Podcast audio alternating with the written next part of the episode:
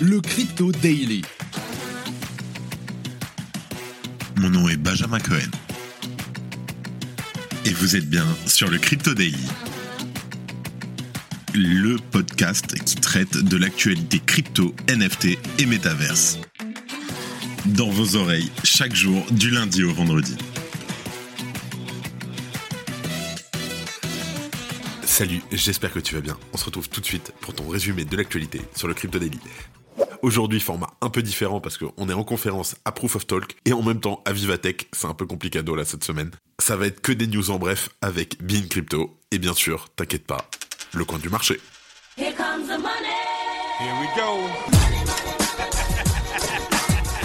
Bon, bah c'est rouge, hein, c'est rouge. On a un Bitcoin à en dessous des 26 000 dollars, moins 1%.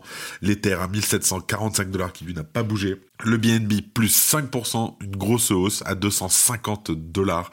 Le XRP moins 5% à 0,5 dollars. L'ADA moins 3%. Le Sol moins 3% aussi à 15,16 dollars. Et c'est tout, let's go, on passe aux news en bref.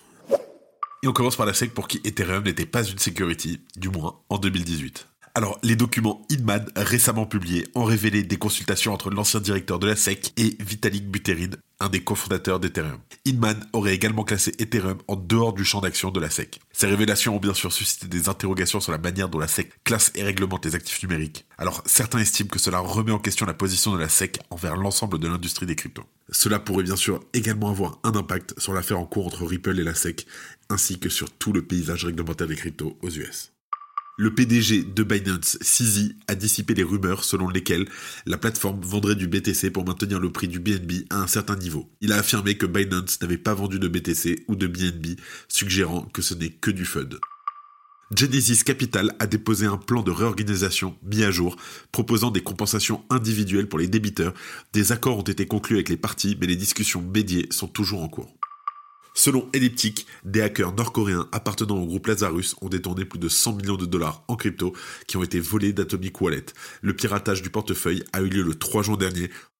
Le département du Trésor américain étudie la préservation de la vie privée dans un éventuel dollar numérique. Des technologies de protection de la vie privée sont considérées tout en reconnaissant les risques potentiels. Uniswap Labs a annoncé Uniswap V4, la prochaine version de son DEX. La communauté est invitée à donner son avis avant le lancement public, soulignant ainsi son engagement envers la décentralisation. Il a été révélé que certains membres de Labecoin DAO toucheraient jusqu'à 75 000 dollars par mois, certains qualifiant les salaires de déconnectés de la réalité, tandis que d'autres se justifient compte tenu des responsabilités associées à la gestion de la DAO. La Banque de Thaïlande lance un projet de CBDC dans le secteur de la vente au détail. Jusqu'à 10 000 utilisateurs seront impliqués et le projet durera jusqu'en août 2023. Snoop Dogg lance une série de NFT appelée Snoop Dogg Passport Series. Ces NFT évolueront en fonction de sa tournée cet été et offriront du contenu exclusif en coulisses, des produits dérivés et des expériences uniques. Niska devient le premier ambassadeur de Yadek, le jeu de Fantasy League NFT axé sur le rap français. Certains détenteurs de cartes auront la possibilité de participer à des événements exclusifs et de rencontrer Niska en personne. Adidas s'associe à Feocius pour lancer une gamme de produits physiques et numériques dans le cadre de sa campagne NFT. Cette collaboration marque une étape importante pour Adidas dans le monde des collectibles numériques.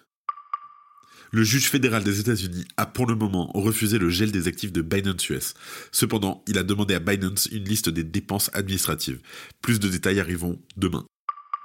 C'est la fin de ce résumé de l'actualité du jour sur le Crypto Daily. Évidemment, pensez à vous abonner pour ne pas rater le suivant, quelle que soit d'ailleurs l'application que vous utilisez pour m'écouter. Rendez-vous aussi sur Twitter et LinkedIn pour d'autres contenus d'actualité exclusifs. Je crois que j'ai tout dit, faites attention à vous et moi, je vous dis à demain. C'était Benjamin pour le Crypto Daily. Merci et à très vite.